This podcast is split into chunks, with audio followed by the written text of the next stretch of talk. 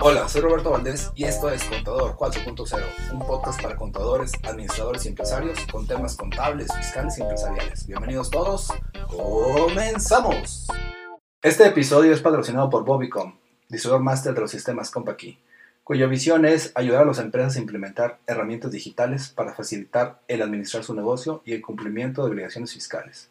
Para contactarlos, por favor, marca los teléfonos 844-488-3930 o 33. Al correo electrónico también puedes contactarlos con contacto arroba bobicon.net y al WhatsApp 844-103-5595.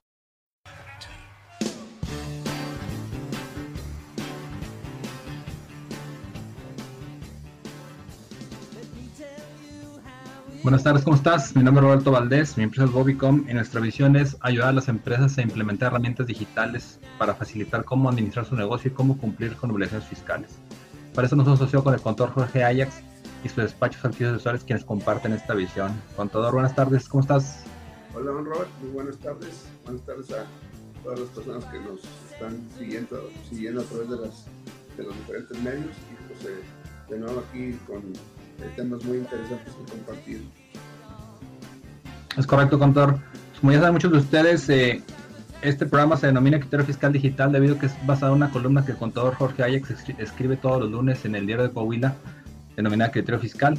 Pues básicamente lo que hacemos en conjunto es pasarlo a un formato digital. Eh, los temas que tocaremos esta semana es la problemática en la carta aporte, así como tasas efectivas del ICR y por último efectos de la sustitución patronal. Son los temas que tenemos el día de hoy. Eh, contador, no sé cómo veas, eh, le damos con el tema de carta aporte. Claro que sí, con todo gusto. Eh, bueno, eh, aquí prácticamente es un seguimiento de lo que ya hemos platicado en las este, sesiones anteriores, don Robert.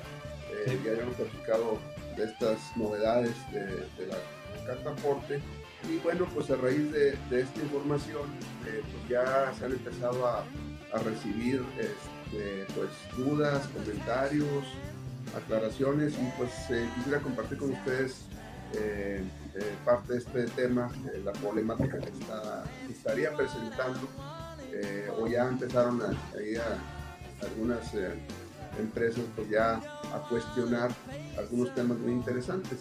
Eh, básicamente serían los siguientes puntos.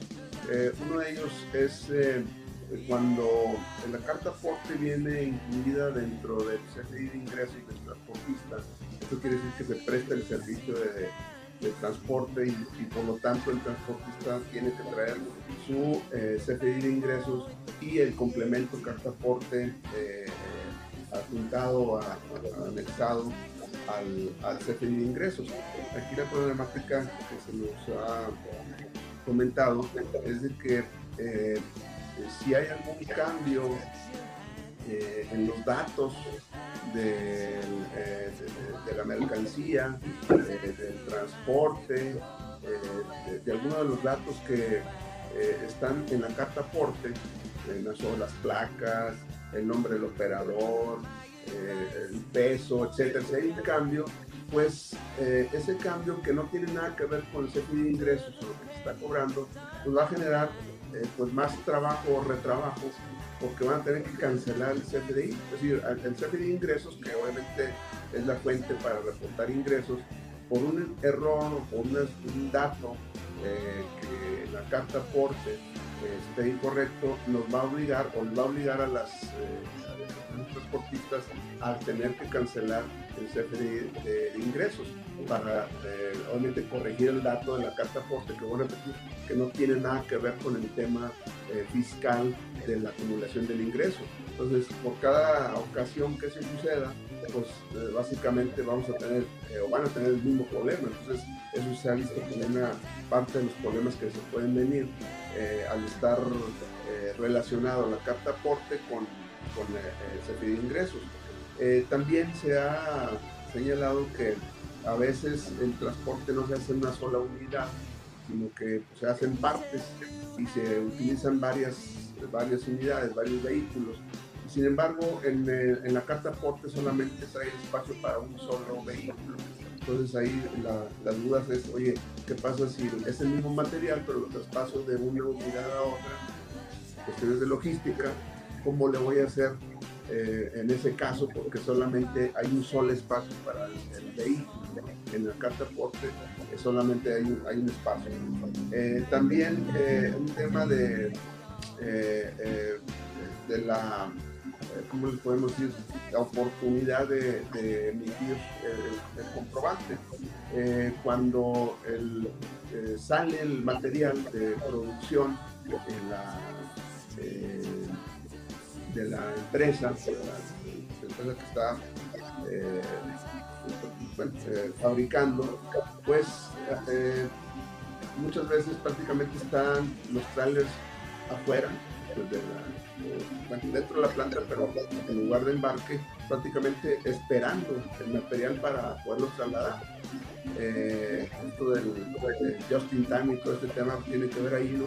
Entonces la pregunta es, oye, pero pues está el, operador y está el vehículo esperando la, mercancía y así como va saliendo de producción, pues lo van subiendo al, al trailer. Entonces la pregunta es, ¿en qué momento voy a emitir el CFD de ingreso? O sea, pues, ahorita el operador no lo puede hacer, tendría que haber una muy buena comunicación y todo un un esquema de logística que el momento en que sale de producción el material, se le esté pasando los datos al transportista para que pueda incluirlos dentro del CFE de ingresos, son dos, eh, dos eh, eh, documentos que van en un solo en un solo documento electrónico, pues no podemos emitirlo por separado. El CFDI y la y, el, y, la carta forma, que está bien por ahí.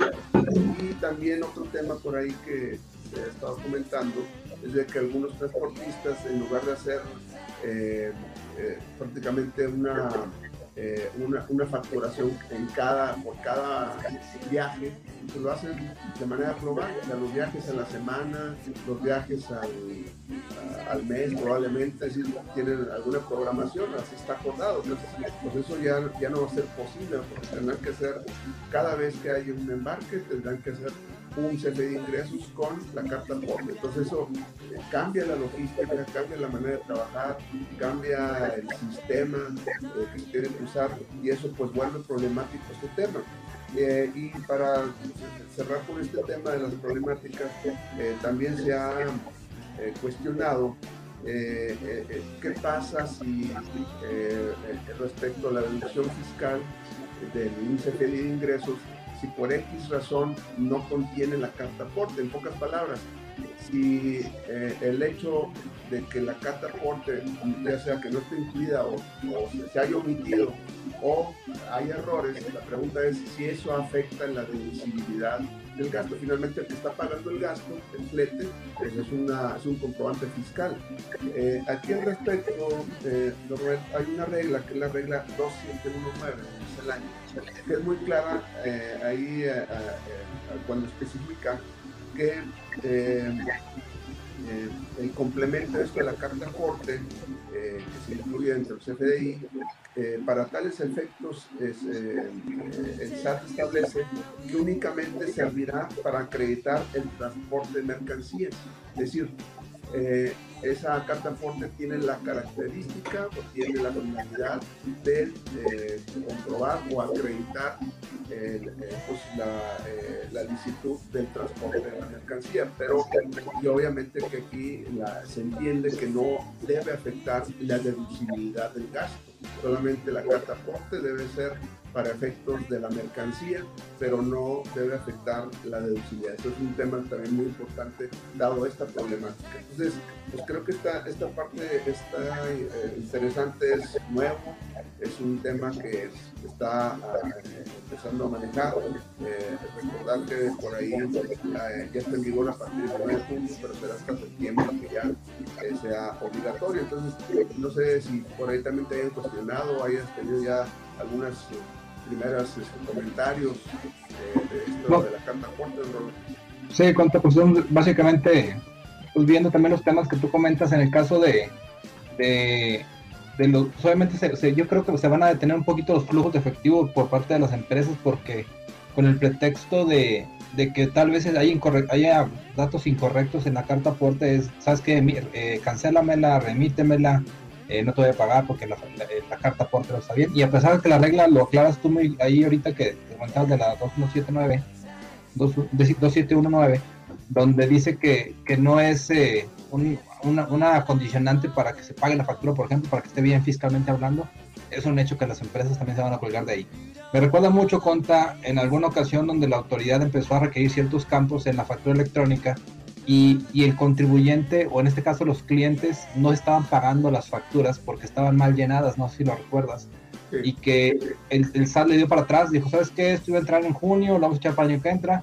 Y la razón literal que dio el SAT en su momento, creo que fue Aristóteles Núñez, eh, decía que estaban haciendo su aquí ellos solos, porque eh, el, a nivel nacional se estaba deteniendo el flujo de efectivo porque nadie quería pagar una factura que le iba a ser deducible. Otra vez, ya sabemos que sí lo es, simplemente entender que así lo puede percibir el cliente o prefería prevenirlo, ¿no? Eh, entonces es como que pues tal vez pueda haber problemas por ahí. Hay 120 días, es un decir porque ya corrieron varios, pero se puede todavía ir perfeccionando esto, esperemos que, que se, se solucione. En el caso de las modificaciones en carta aporte y eso, pues para mí suena 100% una, una sustitución, contra, es decir, cancelar el CFDI anterior, relacionar el nuevo, y luego falta que se lo relacionen correctamente, que pongan el tipo de relación correcta, para que ahora sí se emita la carta aporte, en este caso el CFDI con carta aporte correcto. En el tema de la facturación durante la producción, también pues, tal vez tendrían que empezar a habilitar a personas de facturación dentro del piso de producción para que vayan haciendo anotaciones y vayan dándole salida a la, la, mercancía que se está yendo en el, transporte. A lo que es que sí son muchos cambios, como tú comentas, eh, que literalmente pues tendrían que hacer las empresas. También es muy común eso que tú comentas, yo tenía un cliente que era transportista y que hacía eso de que facturaba muchos, en, en una sola factura muchos viajes, incluso todavía lo siguen haciendo al día de hoy. Entonces, eh, esos también van a empezar a requerir cambiar su forma de operar para estar cumpliendo 100% con lo que pide en este caso la ley. Habría que ver eh, pues qué, qué, tantos cambios o qué tanto trabajo extra cuenta, porque a veces hablamos de mil viajes al mes, mil doscientos viajes al mes, imagínate cuánto pasar de una factura a mil doscientos facturas, pues hay que encargo.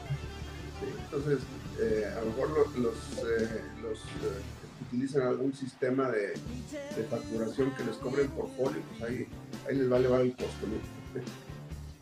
Sí, de hecho, parte de, la, del ofrecimiento que siempre tenemos como marca es el tema de que nosotros tenemos folio ilimitado. Pues, parte de los clientes que tenemos que hacen esto es pues el folio, eh, en este caso a través de comercial.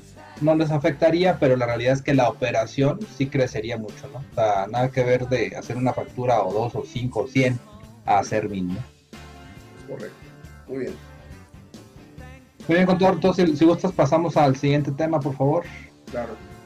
Eh, tiene que ver con la tasa efectiva, ¿verdad? Correcto. Tasa efectiva del ICR, es correcto. Sí, bueno, eh, esto tiene que ver con una publicación reciente de días pasados por parte del SAT, donde de hecho ya fue una reforma eh, del Código Fiscal de la Federación, de que la autoridad estaba facultada para emitir, no sé si recuerdas cuando estuvimos dando el tema de la reforma, eh, eh, una información donde iba a dar a conocer los parámetros sobre los cuales eh, la autoridad esperaba que los contribuyentes pudieran tributar, dependiendo del giro y demás. Bueno, eso ya se cumplió hace algunos días, ya hicieron la primera emisión y sacaron un comunicado donde dieron a conocer las tasas efectivas de impuesto a la renta de ciertos giros de grandes contribuyentes. Y bueno, ahí se empezaron ya a hacer los, primeros comentarios. Eh, eh, algunos de ellos, eh, los voy a tratar de resumir, uno de ellos tiene que ver con la forma en que están calculando la tasa efectiva. La tasa efectiva la están calculando, el SAT me refiero, dividiendo el impuesto sobre la renta entre los ingresos acumulables. Así lo están determinando. Le están dando tasas del 5, del 4, del 1%, dependiendo del... Alguien puede decir el 1%, el 2%, eh, y luego la, la información que, dan a conocer es, de, oye, si la tasa del impuesto de la renta es el 30%, hay gente que me paga el 1, el 2%, y pues hay una disparidad enorme entre un 30% y un 2%. La diferencia, obviamente, y eso no lo dicen, es de que el 30% se aplica sobre la utilidad el 30% que se determina sobre la utilidad, ingreso menos Y la tasa que están ellos sacando no es, lo que, no es el porcentaje sobre la utilidad, es el porcentaje sobre los ingresos. Es decir, no están haciendo esa comparabilidad y obviamente pues hay diferencia entre un 30% y un 2% o 3% que viene por ahí. Esa es una, una, parte. Otra también es de que eh, sacaron junto con este comunicado una, una pregunta, preguntas frecuentes y, señalaron, oye, eh, señalaron el margen, eh, un margen adecuado y un margen donde puede haber riesgo menos riesgo. Eh, y alguien, bueno, preguntaban en este material, ¿qué pasaba si estoy en el rango del riesgo? Es decir, si el porcentaje de, de tasa efectiva anda por abajo de la media, de esa manera, que si era necesario autocorregirse, obviamente responde el sacrificio dado que eh, al tener una tasa eh, por abajo de la, media eh, es con motivo de esquemas fiscales agresivos y de circunstancias que no están muy claras, es decir, es decir están prejuzgando eh, al contribuyente. Entonces, eh, aquí pues, lo criticable del asunto es de que estén eh, señalando, el SAT me refiero en el comunicado, que se tengan que corregir, que deba ser automático, eso no es cierto. Cada persona, cada contribuyente tiene que vigilar sus uh, internas, sus números, su forma de, de tributar y no necesariamente es, es, producto de una mala práctica fiscal, de una omisión, de, de facturas de, de, las, de los CEFOS y de por el estilo. No quiere decir que no, nunca va a ser así, pero la circunstancia, lo criticable es que estén, eh, es decir, si antes por abajo, automáticamente eh, corrígete. Y eso, pues, bueno, creo que no, no, es lo, no es lo correcto porque cada circunstancia es diferente, cada eh, giro tiene sus particularidades y no necesariamente estaríamos hablando de un tema eh, que haya alguna irregularidad fiscal y que por eso la tasa haya sido mínima. Pueden pasar muchas cosas, eh, pudieron haber cambiado las líneas de producción, pudieron haber este, generado nuevos productos, nuevos eh, proyectos, etc. hay una diversidad de situaciones que puede haber, pudo haber generado eso. Entonces, esa es la parte criticable. Como quiera, pues bueno, es un tema que eh, no hay que perder de vista, Lo importante, cuando menos, sí es ver esos giros, ver internamente cómo andamos con esos promedios aunque está ahorita generado a grandes contribuyentes, es otro tema, es decir, no va enfocado a pequeños ni medianos ni grandes, sino a los grandototes. Sin embargo, pues sí es importante eh, eh, tener un, tema de referencia y cuando menos hacer análisis internos, hacer correr los procesos. Ya creo que hemos hablado mucho de este tema, Robert. Eh, creo que las herramientas que tenemos o, que están al, a, la orden las podemos utilizar, el tema de los FDIs contra lo declarado, los FDI de nóminas, eh, eh, eh, las retenciones que se están generando, etcétera. Creo que hay manera de, cubrir eso. ¿Cómo la ves? Pues está pesado, conta. Aquí nada más la pregunta es más en base a su experiencia y, lo que hemos platicado a lo largo de estos años.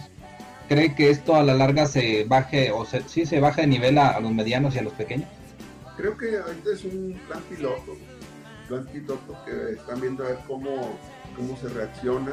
Ya hubo las primeras reacciones, eh, por ahí el IMSP y la, eh, eh, los empresarios, el, Consejo Comunidad Empresarial señalaron que pues, no, estaban de acuerdo con, esta parte porque están generalizando, no, no están entrando a detalle y eh, pues bueno, creo que es una primera aproximación, creo que van a, a, medir los resultados, es decir, los resultados me refiero a que van a empezar a fiscalizar y vamos a ver, van a aventar la red y a ver cuántos, cuántos pescan, ¿no? Y en función de eso es probable que vean algún alcance diferente, ¿no? Pero por lo pronto, pues este, hay que esperar. Sí, nada más, entonces hay nada más que para los que no estén más tan claros en esta información, entender que la autoridad actualmente tiene pues, la información prácticamente total de las empresas a través de los FDIs y hablamos de que tienen los FDIs de ingresos en cuanto a las ventas que tú emites, los de ingresos recibidos que serían las facturas de tus proveedores que se consume ingreso para el proveedor el REP, que es el recibo electrónico de pagos, las nóminas. Eh, hay muy pocas situaciones contables el día de hoy que la autoridad no tiene a la mano y que por ende no podría fiscalizarte. Son contadas, yo creo, con la, con la mano, ¿no? Contra el tema de las depreciaciones contables, el tema de, de los préstamos a trabajadores hechos con cheque, por ejemplo. En la realidad son muy pocos ya, todo lo demás se considera que es un CFDI de algún tipo, incluso los traslados ahora. ¿sí? Probablemente el flujo para el IVA. Este. Que en este caso sería lo del REP. El REP ya sería por ahí, todavía no lo hacen tan, tan es decir, no, no están cobrando IVA en base a, REPs o en base a si pusiste QE en tu factura o, o PPD. Sin embargo, la intención o la tendencia es esa, lógicamente. Pues, es lo que tú decías ahorita, Conta, es que los, en este caso nos autofiscalicemos a través de herramientas digitales. Hablamos de sistemas como CP Audita, como Compact y Contabilidad, e incluso yo supongo que los de la competencia tienen que tener algo semejante. Simplemente usar las herramientas que tenemos y pues sacarles jugo para mínimo saber cómo nos está viendo la autoridad, que es muy probable que tengan eh, información mayor que nosotros el día de hoy para toma de decisiones y obviamente para fiscalizarnos. Básicamente la invitación es esa, no contra que lo, lo, sigan sacando jugo a las herramientas. Es correcto, y bueno, eh, más que tengan información, bueno, al principio creo que pueden tener a lo mejor la misma información, si ahí es lo, lo raro del asunto, o que, es decir, eh, si la autoridad tiene la información que nosotros mismos generamos, pues nosotros deberíamos adelantarnos a, la autoridad, o sea, me refiero al contribuyente. Sí. Es decir, eh, eh, creo que toda la información que tiene el SAT nosotros mismos la producimos, pues ahora sí que con mayor razón es importante que eh, el mismo contribuyente utilice la información para adelantarse a una posible fiscalización. Entonces, sí, creo que es muy importante. Muy bien. Es correcto, hay que, hay que hacer uso de, la, de lo que tenemos, que generamos nosotros y pues obviamente es a través de sistemas, todo eso. Eh, aprovechando, contado para invitarlos a que nos sigan en, nuestras, en nuestra página oficial de Escritorio Fiscal Digital. Ahí se sube este programa. Para, bueno, se transmite desde esa página también, además de, de, YouTube. Eh, tenemos también eh, el programa en podcast, es decir, estos programas se, se, bajan a audio solamente y se suben a, a, dos podcasts, uno se denomina Escritorio Fiscal Digital y otro Contador 4.0. Ahí nos pueden buscar en Spotify Adicionalmente, este video como tal se transmite en la página de YouTube, eh, en Bobicom SADC Saltillo. Y por último, invitarlos a que se den de alta o, manden la solicitud para los de alta en el grupo de Key, de cursos Key Bobicom. Ahí estamos viendo todo lo más nuevo relacionado con cursos de los sistemas Key. Incluso acabamos de subir conta eh, el tema de los sellos digitales, que tanto es famoso en cuanto al tema de que están caducándose o lo están tronando por parte de la autoridad cuando no están planeando el anual, estamos enseñándoles cómo se pueden subir ahí los sellos digitales al sistema comercial y al sistema de nóminas que ocupan para timbrar, en este caso, obviamente, el sello digital. Muy bien, Gota. El siguiente tema que tenemos eh, para concluir es el tema de efecto de la sustitución patronal. No sé si puedes comentarnos, por favor. Sí, eh, bueno, eh, ahora abordamos otro tema que también ya hemos comentado es el tema del outsourcing, la reforma del outsourcing, pero vamos a enfocarnos a un tema específico que es la sustitución patronal. Eh, con motivo de la reforma, pues está dando como resultado que algunas empresas están absorbiendo o reabsorbiendo a los trabajadores y en ese movimiento pues eh, prácticamente está dando una sustitución patronal, donde estaban en la empresa del outsourcing y está absorbiendo una eh, empresa operativa. Eh, a qué respecto es importante mencionar que dentro de la reforma eh, eh, este movimiento se le denomina sustitución patronal, que está entre el artículo 41 de la ley de trabajo, pero en la reforma se estableció como requisito adicional para que tome, que tenga, que tenga sus efectos eh, correspondientes, la sustitución patronal, eh, que la transmisión o la transferencia de personal se haga en conjunto con la transferencia de bienes. Es decir, no se vale que transmita solamente el factor humano, eh, pero el factor de maquinaria, de activos no se haga, sino se quede separado. Eh, debe ir de la mano. Entonces, eh, esta parte se vuelve muy importante, Robert, porque al obligarse a transferir personal y a transferir activos, pues trae efectos fiscales que probablemente no estaban calculados. Esa transmisión pues quiere decir que haber una venta de activos, eh, eh, si esa es la, la, posibilidad, y si hay una venta de activos, pues puede generar impuesto a la renta, puede generar IVA y eh, pues trae implicaciones de tipo fiscal. Entonces, y también comentar, don Robert, que hay un artículo transitorio, que es el cuarto transitorio de la reforma de abril, eh, en el sentido que dice que dentro de los 90 días siguientes a la publicación o a la entrada en vigor, perdón, de, la, de esta disposición, eh, se va a poder hacer esa transmisión de personal sin transmitir los activos. Eso quiere decir que nos están dando una facilidad eh, de que en, este periodo provisional de 90 días se, podamos hacer la transmisión o la transferencia de, personal eh, sin tener necesariamente que eh, facturar los activos, lo cual pues, es una ventaja. El detalle es de que el tema, el tiempo pues, es muy corto, 90 días que más o menos se cumplen como para el 22 de julio, quiere decir que para el 23 de julio si queremos hacer una transferencia personal eh, ya tendrá que hacerse junto con los activos. Entonces ya prácticamente estamos casi al final de junio y pues eh, eh, los días se pasan muy rápido, don Robert, y esto es importante considerarlo, ¿no? Porque si no actuamos rápido, pues después vamos a meter un problema a la empresa que eh, quisiera transferir personal y que tenga activos, tienen en su patrimonio esa empresa y que tenga que transmitirlo a la otra empresa si lo hace después de esta fecha del 22 de julio pues ya eh, entramos a otra dinámica y otro problema de tipo fiscal. Entonces es importante que tomen nota, Robert, siempre, bueno, lo que hemos comentado en los anteriores es la necesidad de hacer una, este, un diagnóstico, eh, saber dónde estamos parados, y una vez eh, conociendo esa información, pues establecer las estrategias correspondientes para cumplir en tiempo y forma con la, eh, con la reforma outsourcing. ¿Cómo la Pues sí está pesado, contador. Ya habíamos platicado ese tema, como tú dices, sí es importante que se tome. Eh, no sé cuál sería la causa realmente para que una empresa no haya hecho ya la sustitución, si ya estaba claro que era necesario. Sin embargo, sí entiendo que a veces pasa que, que no, no se hace. Entonces, aquí la invitación contra esa que lo busques y nos puedes compartir por aquí, por favor, tus datos, porque es un hecho que probablemente hay gente que no sabe qué hacer. Entonces eh, sería importante que se, se, se, con los expertos. Me pueden mandar un correo electrónico, correo Me pueden mandar algún mensaje, algún eh, WhatsApp 844-419-2382. En el Twitter me encuentran como arroba taxman-saltillo, en el Facebook como Calle. Por cualquiera de esos medios me pueden contactar y con mucho gusto podemos apoyar.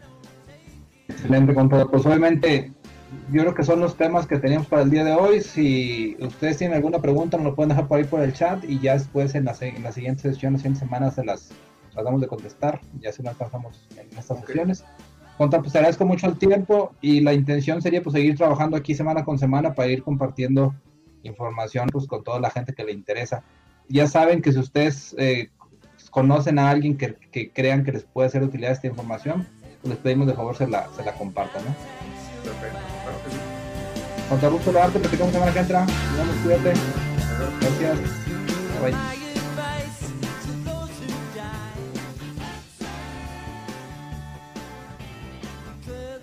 Me gustaría invitarte a escribir una reseña sobre Contador 4.0.